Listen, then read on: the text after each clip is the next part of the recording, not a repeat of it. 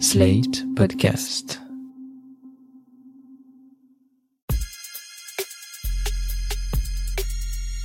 Salut chers auditeurs, salut chères auditrices, bienvenue dans Sans Algo, le podcast qui vous en fait découvrir d'autres. Vous écoutez la version longue avec de la reco et de l'actu. Je suis Mathilde Mélin, journaliste pour Slate.fr et amatrice de podcasts qui bousculent. Dans ce 31e épisode, on va se confronter à une parole d'extrême droite pour le moins décomplexée, mais avant ça, les actus de la semaine.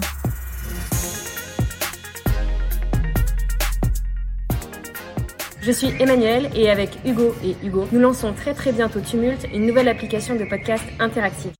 Tumulte, c'est fini. L'application lancée il y a un an à peine par Emmanuel Champy, Hugo Papier et Hugo Di Sabatino, trois jeunes entrepreneurs, n'est plus. L'idée n'était pas inintéressante. Créer une plateforme d'écoute où les auditeurs et auditrices pourraient échanger pendant l'écoute d'un épisode et même soutenir les podcasteurs et podcasteuses grâce au système des œufs d'or dont on vous parlait dans l'épisode 9 de Sans Algo. Mais l'application n'a pas trouvé son public et les trois entrepreneurs baissent les bras. Elle devrait disparaître prochainement. Les chaînes du groupe Radio France. France Musique, France Inter, France Culture, France Bleu, France Info. à retrouver sur radiofrance.fr. Si vous avez toujours rêvé de devenir réalisateur ou réalisatrice de fiction radiophonique, c'est le moment. Radio France a lancé un appel à candidature. Vous avez jusqu'au 1er juin pour constituer un dossier comprenant un CV très détaillé, une lettre de motivation et un commentaire argumenté de 1500 signes maximum sur une fiction produite par l'une des antennes de Radio France. Vous pouvez aussi faire écouter au jury l'une de vos fictions sonores si vous en avez déjà réalisé. La Maison Ronde cherche des personnes ayant déjà une expérience dans ce domaine ou dans le théâtre, l'audiovisuel ou le cinéma. Petit plus si vous êtes aguerri dans la direction d'acteurs ou dans la mise en scène. Vous avez jusqu'au 1er juin 22h pour envoyer le dossier à Réal Fiction, fiction au pluriel, at radiofrance.com. Une vingtaine de dossiers retenus par le jury seront ensuite reçus en entretien entre le 21 et le 23 juin. Les résultats seront rendus publics le 27 et les gagnants ou gagnantes se verront proposer un stage rémunéré d'environ 30 jours avant la fin 2022.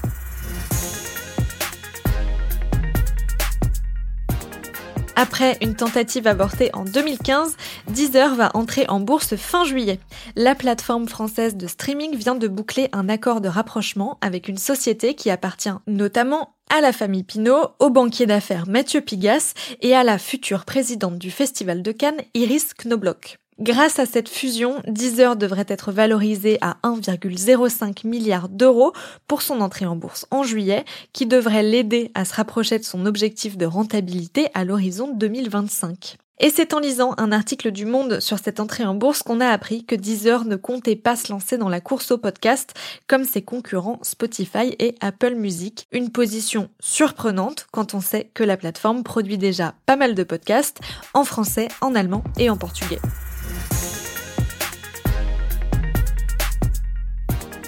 41,5%, ça fait un peu plus de 13 millions de personnes qui ont voté pour Marine Le Pen au second tour de l'élection présidentielle. 13 millions de personnes qui votent pour l'extrême droite, c'est une première en France, et si je sais que tous ne sont pas racistes, ça m'a quand même un peu glacé le sang, je dois vous l'avouer. Des gens d'extrême droite et qui se revendiquent comme tels, j'en fréquente peu, voire pas, mais j'en ai déjà entendu dans les médias et notamment dans des podcasts. Et il y en a un qui m'a particulièrement marqué et que j'aimerais vous inviter à écouter ou réécouter parce qu'il montre, je crois, le vrai visage des fachos, terme que les personnes qu'on entend dans ce podcast utilisent elles-mêmes pour se qualifier. Je précise que la parole qui y est diffusée est particulièrement violente et qu'il faut l'écouter dans de bonnes conditions.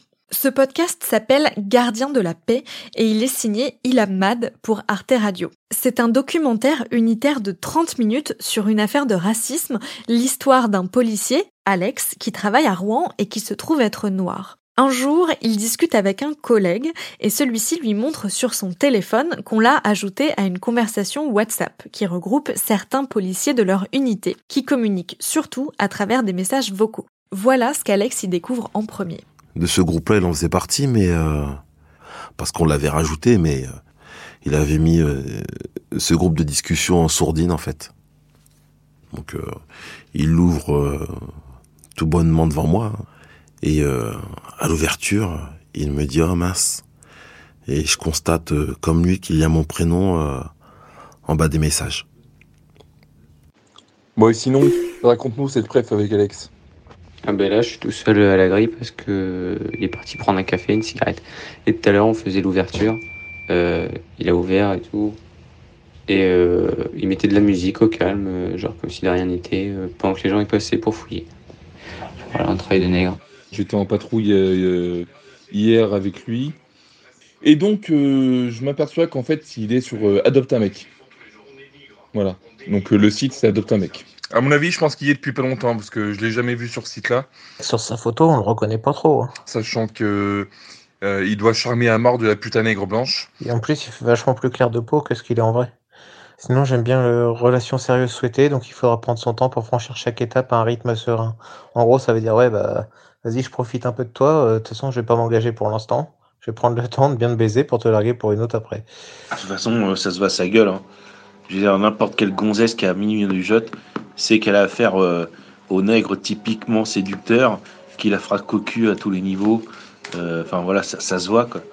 Alors, c'est jamais agréable de découvrir qu'on se fait pourrir dans son dos, mais là, Alex est particulièrement choqué par l'usage d'insultes racistes à son égard, surtout de la part de collègues qu'il fréquente tous les jours depuis 10 ans. Si d'habitude ça se passe plutôt bien avec les policiers en question, il sait déjà que certains font des remarques racistes, même si ça ne se passe jamais devant lui. Sauf que là, Alex a enfin des preuves que ses confrères ont un comportement qui n'est pas acceptable, surtout pour des gardiens de la paix. Alors, il remonte le fil de la conversation et passe des heures à tout écouter. C'est là qu'il découvre que les membres du groupe WhatsApp ne parlent pas juste de lui, mais de sujets divers et variés, tous plus inquiétants les uns que les autres. Mais alors, moi, ce qui m'étonne le plus, euh, ce sont des pompiers qui essayent d'éteindre un feu. Et les fils de pute de la gauche de merde euh, les en empêchent. Non. Balle dans la tête, en fait. Parce que t'es une merde. T'es une merde de gauche, tu mérites de mourir. Voilà. Euh, Poutine, en fait, il, s'occuperait de ta gueule vite fait, bien fait, tu vois. Voilà. Donc, euh, vivement la guerre civile. Vivement l'effondrement. Euh, et moi, je pense qu'il n'y a pas que la diversité qui va prendre cher. Je pense que la gauche aussi, il va vraiment falloir éliminer ces fils de pute. Mais bon, de toute façon, t'inquiète pas que la purge chez les Blancs, elle sort toute seule. hein. Une fois que l'effondrement commencera, eux, ils font partie des faibles. Donc, euh, ils, vont, ils vont forcément disparaître. À la limite, euh, il n'y a que les pétasses comme ça qui peuvent encore survivre parce que, suivant la, la- la- quelle bite elles vont sucer, euh, elles survivront, quoi, tu vois. Mais ça me gonfle. Franchement, euh, je te dis, moi, les, les périodes de Noël gâchées comme ça, ça, ça m'é- ça m'écœure. Franchement, ça me saoule. Tu vois que t'as une arabe qui se fait emmerder par tout le monde. Tous les bougnous, les nègres de service, tout ça, les juifs, parce qu'elle a dit que, quand quatre policiers se font euh, tombent, en, embuscade contre 100 mecs qui essayent de les buter, il faudrait peut-être qu'ils aient le droit d'utiliser leur arme. Bah, tu vois bien que ça part en couille, quoi. Ce, pays, ce pays mérite une guerre civile raciale bien sale. Il faut qu'ils crèvent ces chiens. Il reste quelques années avant l'effondrement. De toute façon, la guerre raciale est inévitable. hein. Euh, ça, c'est clair et net. hein. C'est juste une question de temps. Bon bah sinon ça y est, je viens d'effectuer le paiement pour mon fusil d'assaut. Des échanges comme ça, il y en a plusieurs dans ce documentaire absolument saisissant. Ils sont entrecoupés des témoignages d'Alex et de celui de son avocate, maître Yael Godefroy, qui mettent en perspective les portées psychologiques et légales de cette conversation privée. Ce que j'ai trouvé le plus fort dans Gardien de la paix, c'est le traitement des messages vocaux. Ilamad a fait le choix d'un montage très sobre qui n'esthétise ni la parole des policiers incriminés, ni la parole d'Alex qui est aussi policier. Ce documentaire sans musique, avec plein de tunnels de paroles des deux côtés, nous donne la sensation, à nous, auditeurs, de découvrir la conversation en même temps qu'Alex et d'entendre des propos auxquels on n'aurait jamais dû avoir accès. Aux deux tiers du podcast, Alex décide de porter plainte contre ses collègues. Ils sont alors convoqués par leur hiérarchie, sans savoir pourquoi, et réagissent toujours sur le même groupe WhatsApp. Tu l'as appris par quel biais ta convocation? Parce que si ça se trouve, moi je suis peut-être convoqué aussi, et euh, j'ai pas regardé le courrier. C'est pas compliqué, en gros euh, ce matin, puis, euh, puis moi on est allé chacun de notre tour dans le bureau du commissaire. Le commissaire nous a donné une convoque. Voilà, et euh, sur la convoque, euh, euh, il y a marqué qu'on est convoqué tel jour à telle heure, en civil, sans, sans notre arme, Et euh, on, a, on, doit pouvoir être accompagné euh, euh, d'un représentant syndical, d'un avocat, tout ce que tu veux. Ah, les patrons, ils cassent vraiment les couilles, toujours à chercher vraiment la petite bête pour te niquer la gueule, quoi. En plus, maintenant, Ben aussi est convoqué. Si ça se trouve, tous ceux qui sont sur le groupe, ce groupe-là ou un autre, vont être convoqués. Bah écoute, je ne sais pas, on va voir, mais en tout cas, comme tu l'as dit, c'est privé. Euh, c'est pas un meeting politique, rien du tout. C'est privé. Point un certain nombre de propos, lorsqu'ils sont tenus de façon privée ou lorsqu'ils sont tenus de façon publique, ne revêtent pas la même qualification juridique et donc ne sont pas poursuivis de la même façon. Des injures, de la diffamation, de l'incitation à la haine, lorsque c'est commis de façon publique et la loi définit ce que c'est que la publicité, ce sont des délits. Lorsque c'est même avec un caractère racial commis dans un cadre privé, ce qui est le cas de cette conversation WhatsApp puisqu'elle a lieu euh, entre un nombre euh, que je qualifierais de réduit d'intervenants et puis qui ont entre eux des liens, puisque ce sont des policiers qui travaillent ensemble, ce sont euh, des infractions qui sont commises dans un cadre privé et qui sont euh, donc contraventionnelles et non pas délictuelles quand on est derrière son écran, et ça se voit dans plein d'autres cas que, le dossier de mon client, quand on est derrière son écran, quand on est dans un entre-soi, quand on est dans un huis clos, il est sûr que la parole se libère beaucoup plus facilement que, que lorsqu'il y a le regard d'un tiers ou l'écoute d'un tiers. C'est une évidence. Après, ça, ça n'excuse pas tout. C'est aussi pour ça, d'ailleurs, que lorsque c'est commis de façon non publique, les peines ne sont pas les mêmes. On en tient compte. La loi en tient compte. Ça reste interdit. Ça reste interdit. Ce podcast est sorti en juin 2020, le même jour qu'un article de Camille Polony dans Mediapart sur la même affaire, et les deux ont fait beaucoup de bruit. C'était la première fois que je voyais un podcast largement partagé et débattu, bien au-delà du cercle des auditeurs et auditrices habituels de podcasts. Si cette histoire a eu un tel retentissement, je suis convaincue que c'est pas seulement à cause des faits en eux-mêmes, mais aussi parce que le traitement de ces messages vocaux par Ilham Mad a permis d'incarner le racisme dans la police, de lui donner de la chair. Et je pense que c'est nécessaire aujourd'hui de montrer plus concrètement les montées du racisme et de la violence en France, dans la police comme ailleurs, pour qu'on se rende compte collectivement de ce que ça signifie vraiment. Pour comprendre comment Ilham Mad avait traité cette histoire, je l'ai invité au micro de Sans Algo. Bonjour Ilham Mad. Bonjour Mathilde Mélin. Comment vous êtes-vous retrouvée à travailler sur cette histoire? Euh, C'était en 2010, euh, la première fois que voilà qu'on a abordé le sujet euh, avec Alexandre, qui est donc le personnage principal de mon documentaire voilà, je le connaissais euh, déjà euh, et donc on n'avait jamais encore abordé euh, cette question de, de, de son bonheur ou de son non bonheur au travail. Et puis voilà, ça s'est fait comme ça dans une conversation et donc je lui ai demandé comment est-ce qu'il vivait sa vie de policier. Donc il m'a dit que ça se passait mal. Et donc euh, voilà, j'y pense souvent. Euh, on s'envoie des petits messages pour prendre des nouvelles et puis euh, aux alentours de Noël, il m'envoie un message en me disant que voilà, il, il m'envoie des captures d'écran de la conversation sur laquelle il est tombé, donc la conversation WhatsApp que lui a montré un de ses collègues, auquel lui n'était pas évidemment pas convié, mais dans cette conversation, il s'avère que son nom ressort et que euh, et que voilà euh, son nom ressort aussi parce que euh, il est d'origine africaine et que ses collègues estiment que il ne fait pas un bon travail parce que parce qu'il est noir. Donc euh, voilà, donc les captures d'écran sont quand même assez. Enfin, je veux dire, il n'y a pas d'équivoque. Et donc à partir de ce moment-là, bon bah il me dit qu'en plus de ces captures d'écran, il a euh, plusieurs heures d'enregistrement euh, et que ce serait peut-être bien que j'aille euh, y jeter une oreille. Et qu'est-ce qui s'est passé quand vous avez jeté une oreille à ces enregistrements? La première chose, c'est la sidération. Euh, c'est la sidération, mais pas l'étonnement. Donc c'est assez particulier comme sentiment. Et puis euh, le, la deuxième chose, c'est que je me dis mais qu'est-ce que je vais faire? Comment je vais faire? Comment je vais m'y prendre? Parce que effectivement, euh, tous leurs propos hein, sont illégaux. Euh, mais moi, dans quelle mesure euh, donc ça, on a beaucoup travaillé avec euh, l'avocate d'Alex euh, Yael Godefroy. Dans quelle mesure est-ce qu'on peut diffuser une conversation qui finalement est privée? Et donc, donc voilà, il y a tout un temps où on se renseigne juridiquement pour voir à quoi on s'expose. Et il s'avère que, étant donné la teneur des propos, ben, on risque pas grand-chose finalement à les publier. Euh, parce que finalement, c'est plus, c'est un acte, j'irais presque, d'utilité publique. Combien de temps ça vous a pris entre le moment où Alex vous dit qu'il a eu accès à cette conversation WhatsApp et le moment où vous diffusez le podcast? Est-ce qu'il y avait euh, une urgence quelconque à raconter cette histoire? Parce que c'était aussi une sorte de scoop. Oui et non, moi j'ai quand même pris mon temps, j'ai quand même pris mon temps pour le faire puisque euh, Alex m'a envoyé, euh, on s'est vu tout début janvier. Donc j'ai récupéré les enregistrements et puis après ben, il a fallu, il y avait quasiment 40 heures euh, d'enregistrement. Donc voilà, il a fallu faire le tri. Et puis, euh, effectivement, euh, donc il y avait 76 Actu, qui est un, magazine local qui avait sorti l'affaire en janvier, qui avait une petite fuite.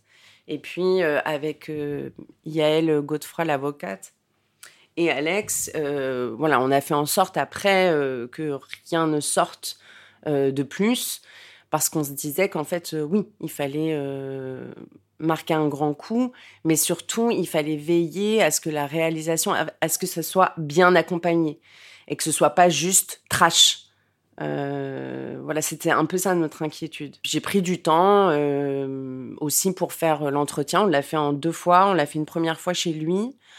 Et puis une deuxième fois dans le studio d'Arte Radio et c'était très difficile pour lui ça a été vraiment très difficile de de raconter cette histoire. Euh, je sais qu'on est resté quatre heures dans le studio, euh, avec des pauses évidemment, mais voilà, on est resté quatre heures dans le studio pour qu'il ait vraiment le temps de bien choisir et peser ses mots, parce que évidemment, dans une affaire comme celle-là, euh, chaque mot est important. Pourquoi avoir choisi de faire intervenir l'avocate d'Alex dans ce documentaire? J'ai choisi de faire intervenir Yael Godefroy parce que j'avais peur qu'Alexandre se, retrouve euh, un petit peu seul. Et quelque part, euh, Yael, euh, ouais, encadré d'une façon, on va dire, plus juridique et moins émotionnelle l'affaire. Et donc, euh, ça permettait aussi d'envoyer un signal et de dire euh, qu'Alex n'était pas tout seul. Donc, entre les interviews d'Alex et de son avocate et les messages vocaux que vous avez pu télécharger, il y avait énormément de matière. Le documentaire fait seulement 30 minutes. Comment vous avez fait le tri des informations et des extraits qui étaient nécessaires à la narration? On a décidé de raconter l'histoire à partir du moment où il découvre cette conversation. Et donc de vraiment de rester sur ce temps-là, sur cette révélation finalement. Parce que, alors, il y avait énormément de matière, hein, comme vous l'avez dit, et même dans l'interview d'Alex, hein, il y avait aussi beaucoup, beaucoup d'informations sur le contexte, lui, euh, sur son histoire, qui était aussi très, très euh, intéressant. Euh, après, moi, j'avais aussi envie de raconter un peu plus, parce que j'avais beaucoup d'éléments euh, qui du coup en disait beaucoup plus sur les collègues d'Alex, sur leur personnalité, sur leur histoire aussi. je, pense qu'on ne, devient pas, euh, alors pas raciste, mais en tout cas idéologue euh, comme ça, voilà, qui a un processus. et donc, voilà, j'avais pas mal d'éléments qui me permettaient d'aller dans ce sens-là. Mais le producteur d'Arte Radio n'était pas d'accord. Euh, voilà, il n'était pas d'accord. Est-ce que vous avez réfléchi à faire un deuxième volet ou une suite, euh, vous, de votre côté? Oui, oui, oui, tout à fait. Euh, c'est toujours d'ailleurs une idée que, que, je garde vraiment en tête, à laquelle je tiens d'ailleurs, parce que je pense que là, c'était important sur ce premier volet, on va dire. Je ne sais pas s'il y en aura de deuxième, hein, mais en tout cas, sur ce premier volet, ce qui était important, c'était de prouver qu'effectivement, euh, la police, l'institution de la police n'est pas exempte de racisme. Parce qu'en fait, c'était un petit peu le, discours qu'on entendait un peu jusque-là. Euh, voilà. Donc, c'était important de répondre à ça et de dire voilà, là, manifestement, il n'y a pas d'équivoque, donc qu'est-ce qu'on fait? Voilà, c'était vraiment d'amener le d'amener un débat public. C'était ça qui était important. Maintenant, euh, moi, j'aime bien qu'on se regarde en face. Donc, euh, je trouve que juste euh, dire que voilà, telle et telle personne est raciste et donc on va les retirer de la police, bon, ça résout pas le problème. ça en fait, je sais pas, ça en fait des exemples, on va dire, mais ça résout pas le problème. J'aurais aimé rencontrer voilà ces 4-5 policiers et, savoir ce qu'ils en ont fait eux de cette histoire voilà, et, et, avoir un semblant d'explication. Mais c'est quand même très compliqué parce que euh, ça reviendrait à essayer peut-être de justifier le racisme. En tout cas, j'avais peut-être peur de ça dans un premier volet. Euh, et évidemment, c'est pas du tout mon propos. En revanche, comprendre pourquoi ils en sont arrivés là, à une telle violence, elle est dirigée contre Alex, mais c'est une violence qui s'exprime de toute façon. Euh, donc ça, oui, je trouve, je trouve que c'est euh, c'est intéressant et c'est même nécessaire. Il y a pas mal de termes insultants et de propos très choquants dans les échanges entre les policiers. Est-ce que vous avez douté au moment de les diffuser de donner un porte-voix à une parole aussi euh, violente? J'ai pas douté, non. Je peux pas dire que j'ai douté. Même si après il y avait des inquiétudes. Comment est-ce que ça allait être reçu? Est-ce que voilà, il y avait des inquiétudes, mais que je saurais pas trop euh, identifier. Mais voilà, on savait que c'était quand même, euh, c'est pas vraiment des témoignages, mais en tout cas euh, une parole inédite. Euh, mais j'ai envie de vous dire que cette parole, ouais, elle avait besoin d'être d'être entendue, d'être mise à la lumière, parce que il y a eu énormément d'affaires et trop d'affaires euh, où les gens se sont plaints du comportement euh, des policiers et que voilà, euh, c'est des affaires qui ont été classées sans suite. Et donc ça, ça crée beaucoup de violence. En termes de mise en son, vous avez fait un choix de, sobriété, sans musique. pourquoi ce choix de mise en scène de la parole? Sur des récits aussi forts que celui-là et qui racontent quand même voilà beaucoup de violence. Rajouter de la musique, je sais pas, peut-être que j'aurais eu l'impression qu'on cherchait à adoucir un petit peu la situation. Et effectivement, je pense que, enfin, quand Alex a subi euh, des colibés racistes ou des comportements euh, déviants, il n'y avait pas de petite musique pour l'accompagner et venir adoucir tout ça. C'est l'un des rares podcasts qui est un peu sorti de la sphère des auditeurs et auditrices de podcasts. Moi, je me rappelle très bien que quand il est sorti en juin 2020, on en a beaucoup parlé dans les médias. À votre avis, est-ce que pour se développer, le média podcast doit aller vers davantage d'histoires très fortes, voire de scoops comme ça? Bah, je pense en tout cas que le podcast euh, ne doit pas euh, se limiter euh, à un genre particulier. Enfin, quand je suis allée voir euh, Arte Radio avec mon histoire, ils étaient assez embêtés euh, et je me rappelle que donc Sylvain Gère, le, directeur d'Arte Radio, m'a dit ah oui mais tu sais nous on fait pas d'actu. Euh, et donc c'était un peu voilà leur leur inquiétude, c'est de se substituer à des médias, voilà, à des, je sais pas, à des journaux de d'actualité quotidienne, voilà. Euh, comme s'il fallait une expertise pour l'un ou l'autre. Alors que, voilà, je pense qu'on peut tout à fait euh, parler d'un sujet d'actu et prendre le temps de le faire. Même si on n'a pas le recul. Il y a déjà, y a beaucoup de choses à dire. Euh, donc c'est intéressant aussi, c'est vrai, de revenir sur des histoires un an, dix ans après. mais, mais je pense que le podcast doit rien s'interdire parce que aussi il a une grande liberté. Merci Lamad. Merci Mathilde Mélin.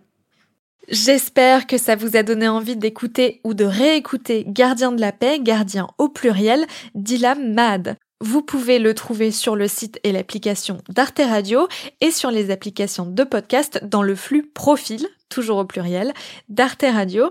Il est sorti le 4 juin 2020, donc il faut remonter un peu pour le trouver. Merci d'avoir écouté cet épisode de Sans Algo. Abonnez-vous, mettez-nous des étoiles sur votre plateforme d'écoute et envoyez-nous vos remarques et questions par mail. Moi, je vous donne rendez-vous la semaine prochaine pour d'autres recommandations garanties 100% sans algo. Sans Algo est un podcast de Mathilde Mélin, produit et réalisé par Slate.fr sous la direction de Christophe Caron et Benjamin Septem-Ours. Merci à Benjamin Ours pour l'enregistrement, à Mona Delahaye pour le montage et à Victor Benamou pour le mixage.